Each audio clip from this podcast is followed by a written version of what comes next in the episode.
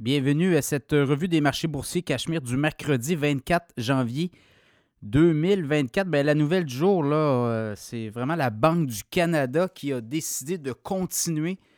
C'est-à-dire, on gèle les taux, on demeure stable 5% le taux directeur de la Banque du Canada. Donc, on a décidé de ne pas bouger. Et ça fait plusieurs mois, là, je pense que depuis la dernière hausse avait eu lieu en juillet 2023. On est rendu en janvier, fin janvier, donc ça fait plus de sept mois et la politique monétaire. Par contre, on sent le ton changer. Je vous en parle tout de suite après les indices boursiers parce qu'à la bourse, on a connu des indices, encore le SP 500 qui est à un sommet. Donc, euh, le SP 500 en hausse de 0,08% mais on est encore dans le positif, 4868 points. Le TSX a baissé de 0,04% 21 025 points. Le Dow Jones en baisse de 0,3% 37 806 le Nasdaq en hausse de 0,4% Les magnifiques euh, continuent de rouler, comme on dit. Là, 15 481. Le baril de pétrole monte de près d'un dollar. 75,35 US référence WTI. Le Bitcoin a diminué un petit peu. 39 785 et l'once d'or à 2013 en baisse de 12,40 ben, la Banque du Canada, je vous l'ai dit, là, donc euh, c'est un peu ça. Mais ce qu'on voit, c'est que là, on commence à changer le discours et là, c'est le grand patron de la Banque du Canada qui dit la politique de hausser les taux, c'est derrière nous. Le gelé, on l'a euh, gelé depuis plusieurs mois. Donc là, on regarde à baisser éventuellement les taux.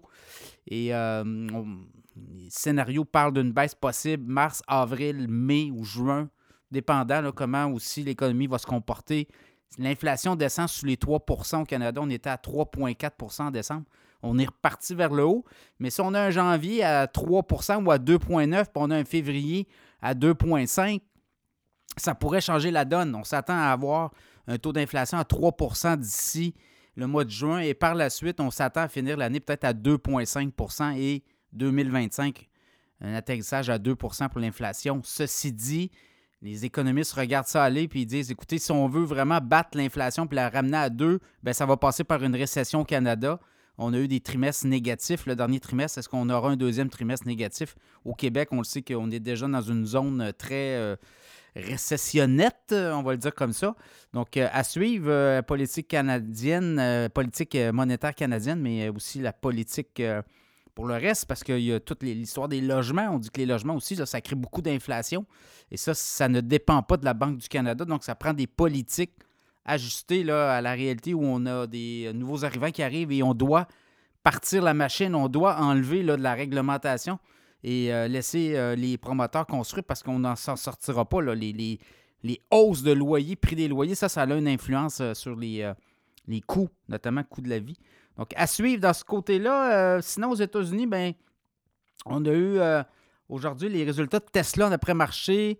Tesla qui, clairement, ne répond pas aux attentes des analystes. Donc, le titre de Tesla débarquait, là, dévissait un peu en baisse de 3% là, au moment où je vous parle. Donc, euh, Tesla a fait, euh, sur le dernier trimestre, là, a fait quoi? A fait 71 cents par action de profit. On s'attendait à 74 cents selon les analystes. Donc, ça donne 25 points, presque 2 milliards de dollars. On attendait 25,6 milliards. On n'est pas loin, là, mais quand même à Wall Street, quand on n'atteint pas les cibles des analystes, c'est très violent.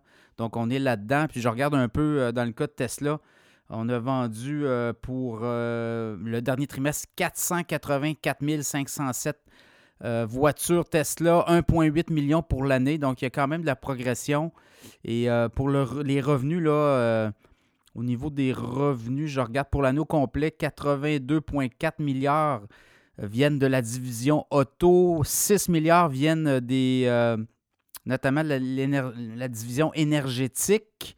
Et euh, panneaux solaires aussi, euh, on a quoi? On a 8,3 millions en hausse de 40% Donc, on est en train de changer. Les superchargers, on est rendu à 54 892 superchargeurs connectés, comme on dit, ou branchés.